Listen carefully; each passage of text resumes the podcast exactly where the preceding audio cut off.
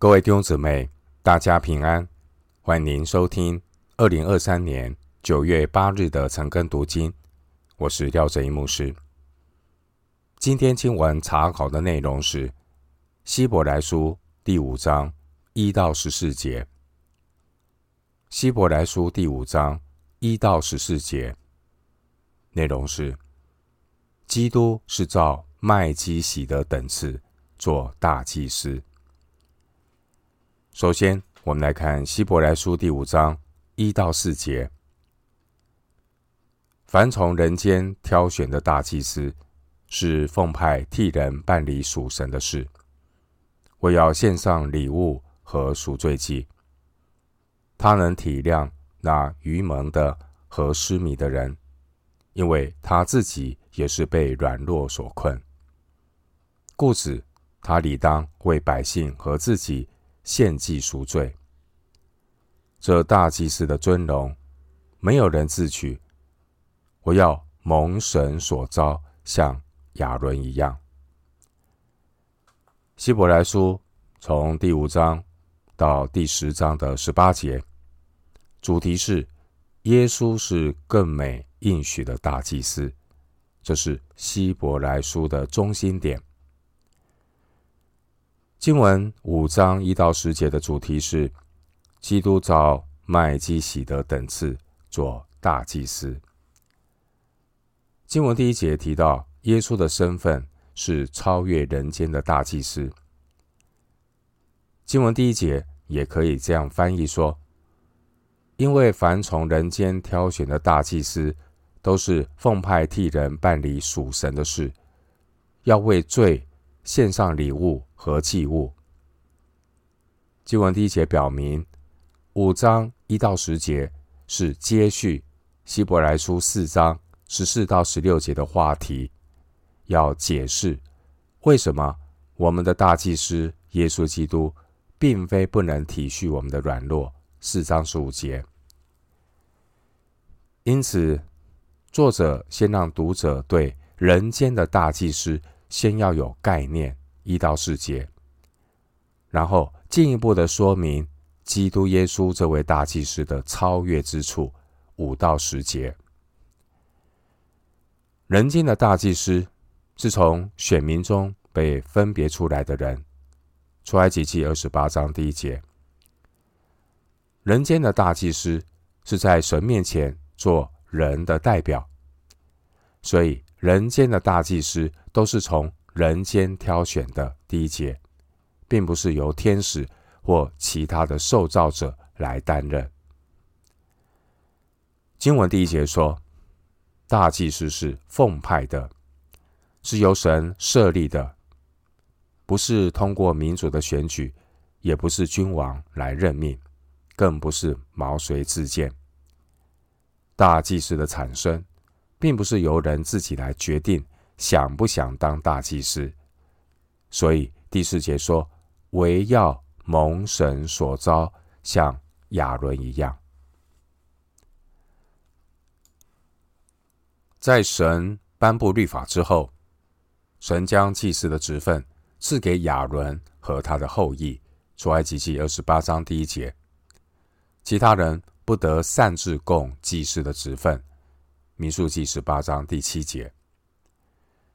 到了新约的时代，犹太教大祭司的职位已经沦为罗马帝国的政治酬庸。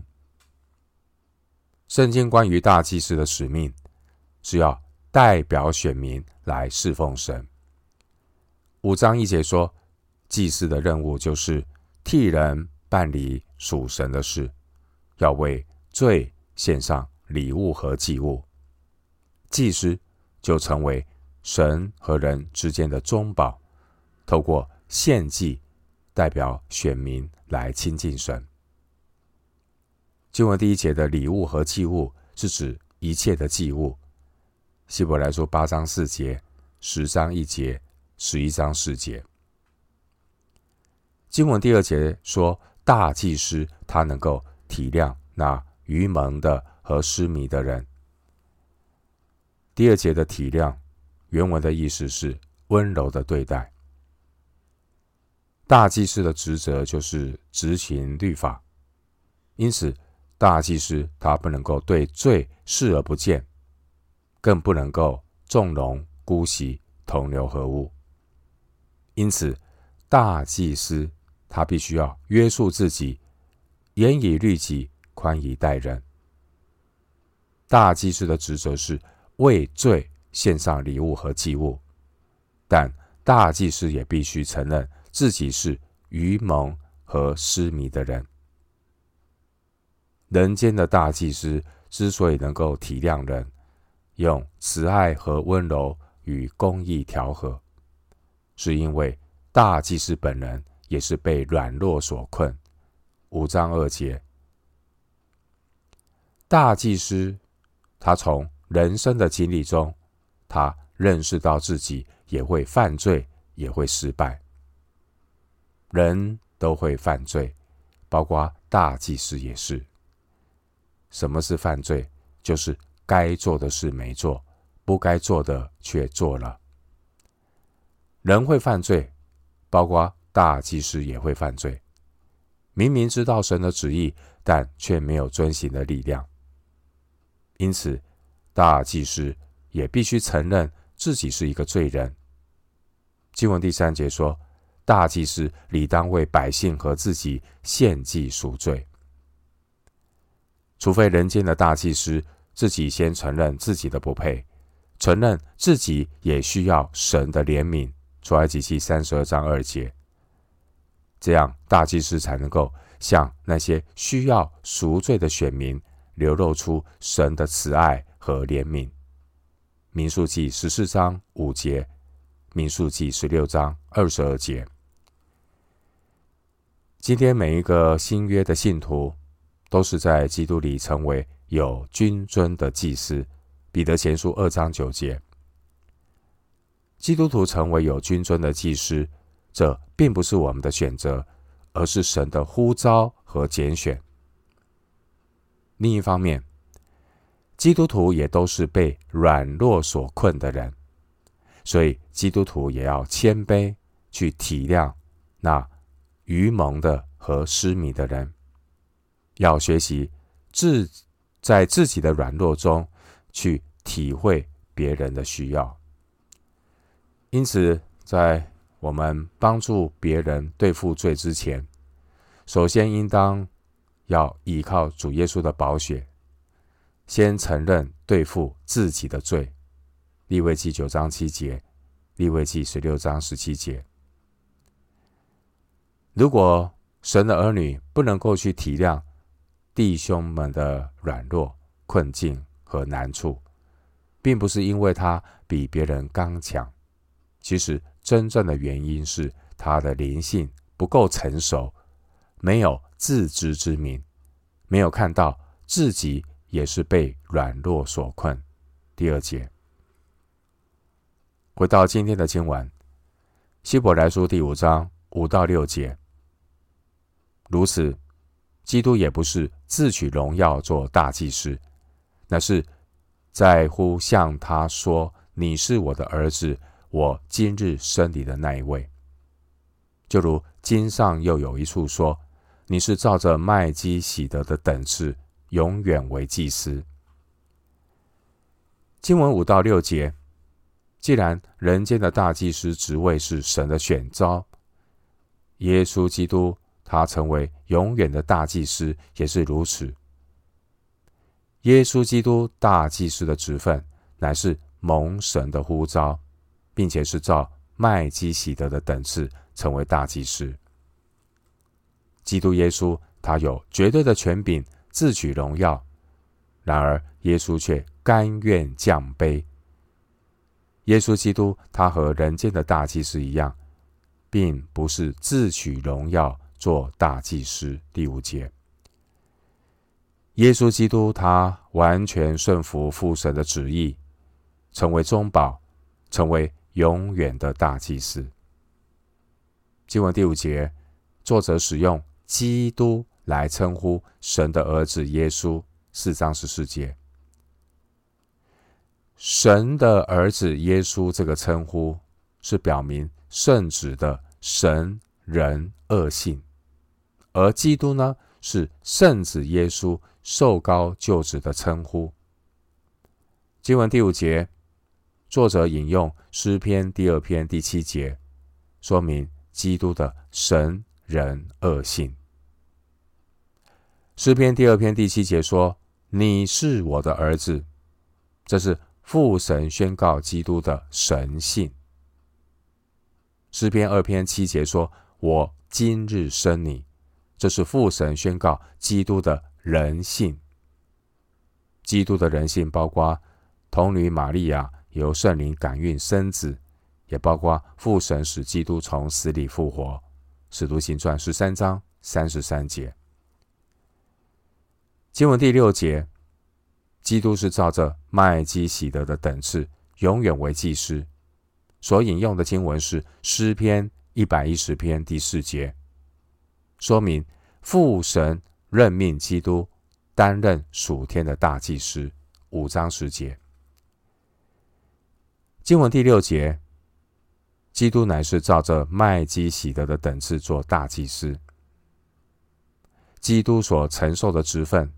与麦基洗德相似，并不是按照律法的规定，从亚伦的后裔中挑选人做祭司。经文第六节的麦基洗德，在创世纪十四章十八节记载，麦基洗德是亚伯拉罕时代的撒冷王。麦基洗德在律法颁布之前，他就已经担任。至高神的祭司，创世纪十四章十八节。而基督耶稣，他超越人间的大祭司。基督是已经深入高天尊荣的大祭司，四章十四节。基督耶稣，他既是大祭司，又是神国的君王，如同麦基洗德一样，是至高神的祭司，又是平安王。希伯来书七章二节，基督耶稣他是永远为大祭司。第六节，基督耶稣他不受时间的限制。七章二十四到二十五节，基督耶稣他就如同麦基洗德一样，长远为祭司。七章一节，而人间的大祭司都不能够长久。人间的大祭司死后必须要由别人接替。七章二十三节。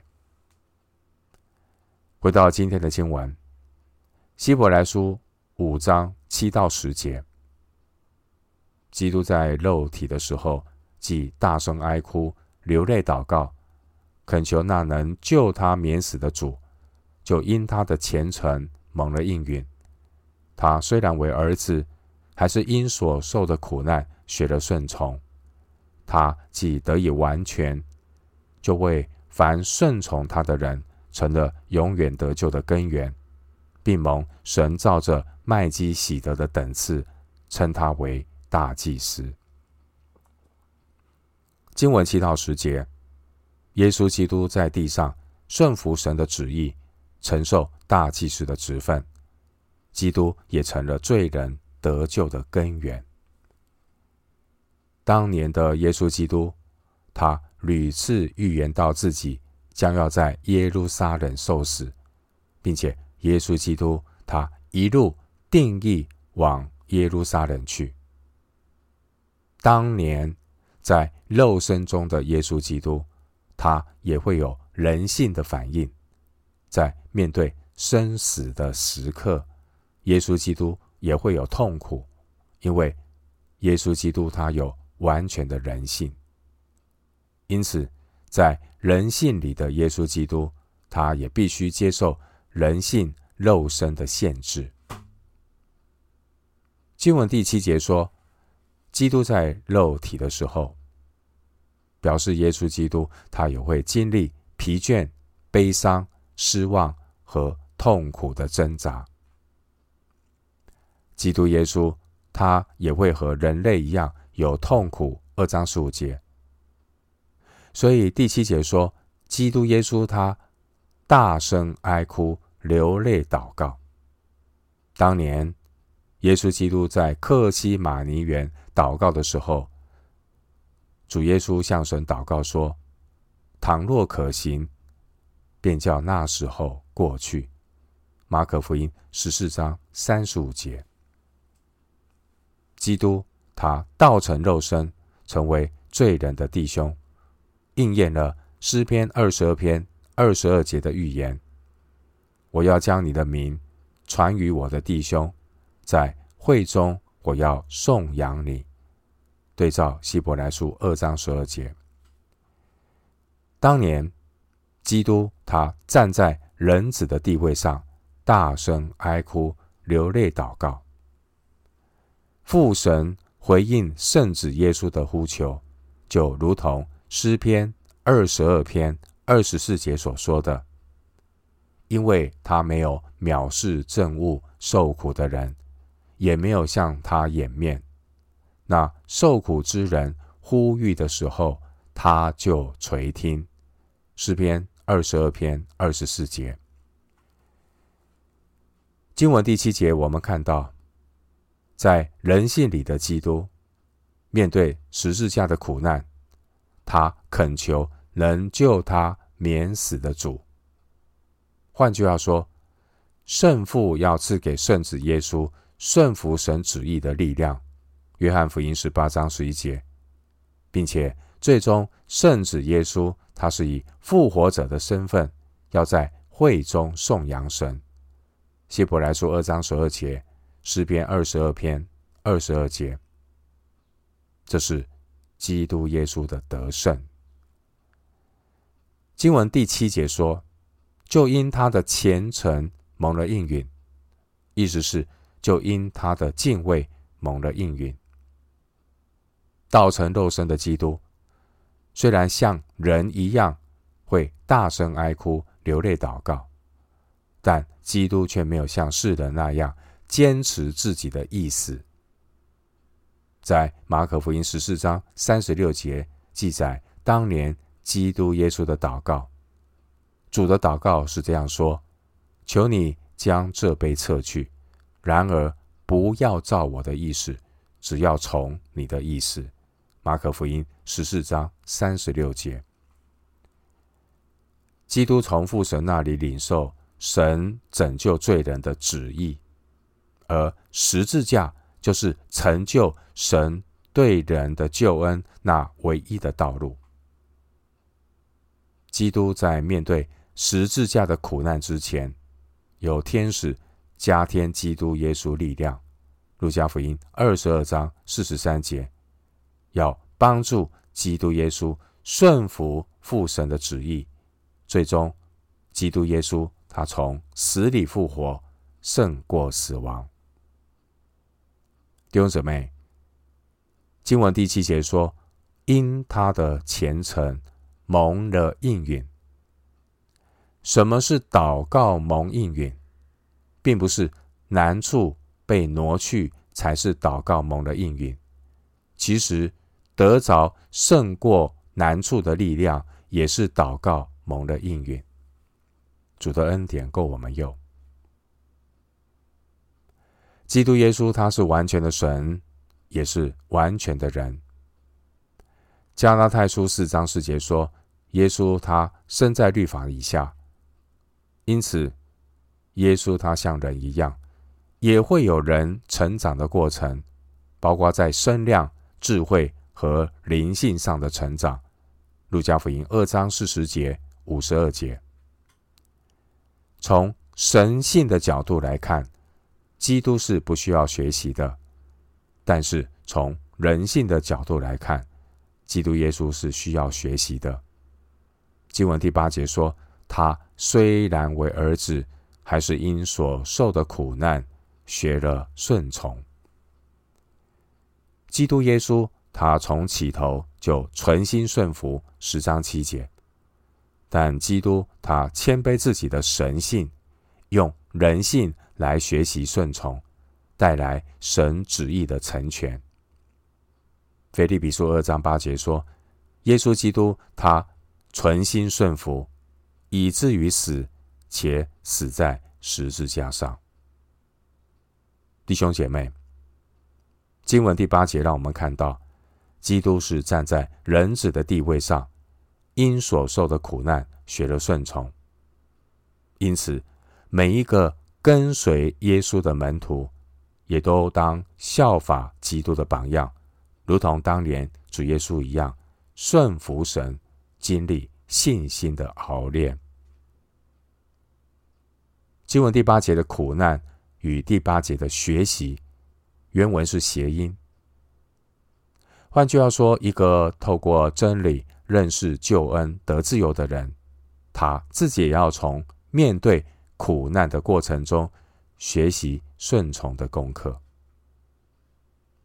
经文第九节说：“基督他既得以完全，这是指基督他顺服神、谦卑自己、道成肉身的经历。”基督耶稣，他不但完成了父神的托付，约翰福音十七章四节，基督耶稣也完成了人类的救恩。唯独基督耶稣才是真正人类的救主和大祭司。九到十节，上帝的独生子耶稣，他借着自己的顺从，第八节，为凡顺从他的人。成了永远得救的根源。第九节，这说明神领许多的儿子进荣耀里去，这是唯一的途径。二章十节，首先是借着基督在十字架上的顺从所成就的救恩，所以这个是基督成全的救恩。那神如何施行他的救恩呢？透过圣灵，透过圣灵施行救恩，圣灵动工，使人认罪悔改，信从福音，这是神拣选人的恩典。救恩已经成全，是透过基督耶稣。但救恩怎么施行出来？基督徒要常常的为还未信主得救的亲友祷告，恳求圣灵动工。光照他们的心，让他们有属灵的病逝感，让他们看到自己是罪人，让他们看到耶稣基督是救主。耶稣基督的救恩一次成就，功效直到永远，并且这救恩的功效只属于那些顺从基督的人，并不是每个人自动都能够得到救恩。七章二十五节说：“因为凡靠着耶稣进到神面前的人，神都能够拯救到底。不是靠人的力量，乃是靠主的恩典。求圣灵动工，求神怜悯。”经文第九节提到顺从，顺从是信心的表现。另外一方面，顺从这个行为也表明人要为他。拒绝救恩来承担责任。经文第十节说，并蒙神照着麦基洗德的等次，称他为大祭司。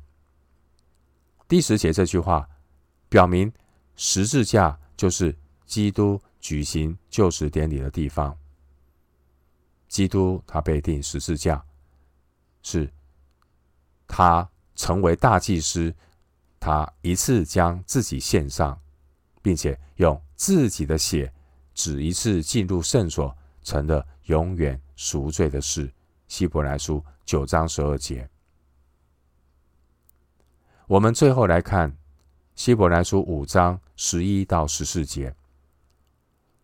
论到麦基洗德，我们有好些话，并且难以解明，因为你们听不进去。看你们学习的功夫，本该做师傅。谁知，还得有人将神圣言小学的开端领教导你们，并且成了那必须吃奶不能吃干粮的人。凡只能吃奶的，都不熟练仁义的道理，因为他是婴孩；唯独长大成人的，才能吃干粮。他们的心窍习练的通达，就能分辨好歹了。经文十一到十四节，作者责备那些没有能够在信仰上长进的基督徒。经文第十节说，神照着麦基洗德的等次，称他为大祭司。希伯来书的读者对于基督耶稣的超越性这样的论述，可能听不进去。十一节，为什么听不进去？因为他们的灵性还不成熟。因此，在作者解释七章一节关于麦基洗德是撒冷王之前，作者先从四个方面。来预备读者的心。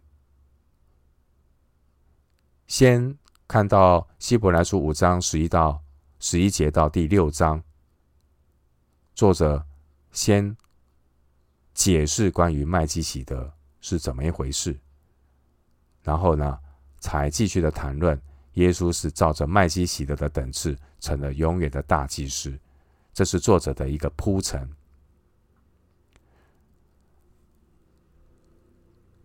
经文第十一节的意思是：论到这事，我们有好些话要说，可是很难解释，因为你们听不进去。弟兄姊妹，信徒属灵生命的成熟程度，并不是根据信主时间的长短，并不是一个人信主很久，他就有成熟的灵命，不是的。信徒。灵命成熟的程度是根据他们对神话语接受的能力、分辨的能力和操练的经验。首先，我们先来看基督徒灵命没有成熟长大的三个特征。首先是听不进去。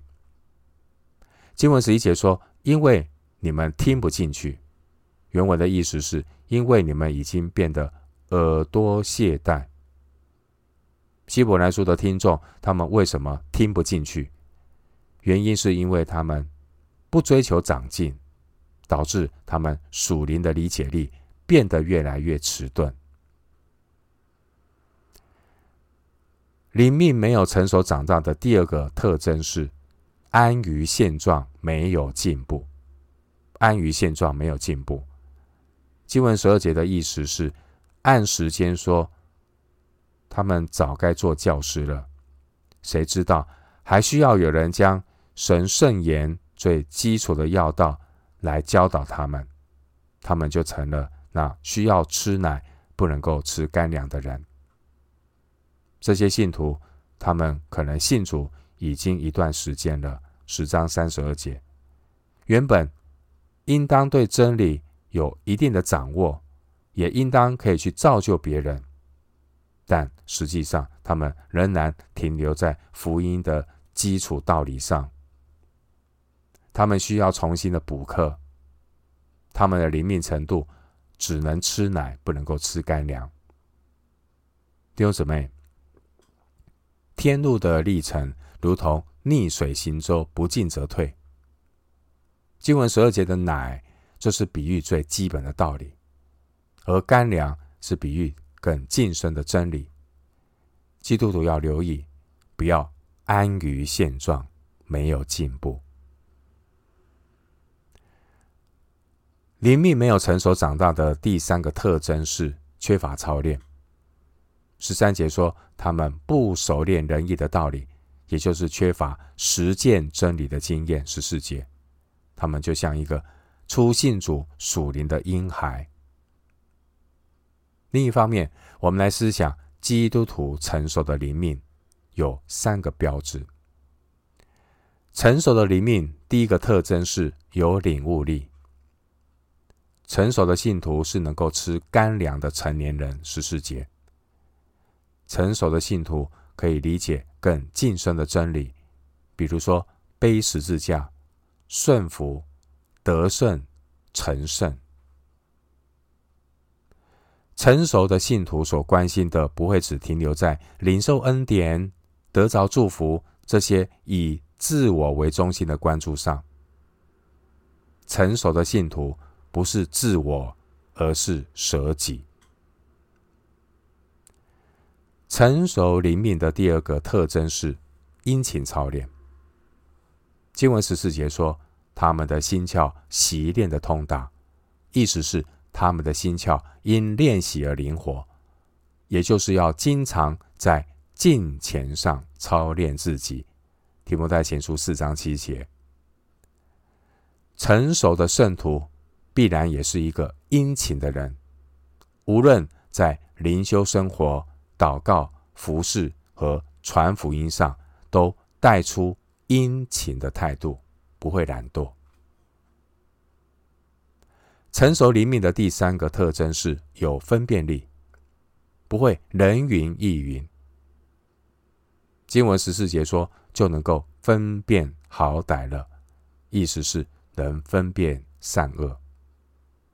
成熟的信徒，因为平时有经常的操练，所以就渐渐具备了成熟的属灵洞察力。哥林多前书二章十四到十五节，也就不会再做小孩子，中了人的诡计和欺骗的法术，被一切异教之风摇动，飘来飘去。就随从各样的异端，以弗所书四章十四节。最后，牧师一段经文，我们彼此的勉励，作为今天查经的结论。加拉太书六章一到五节。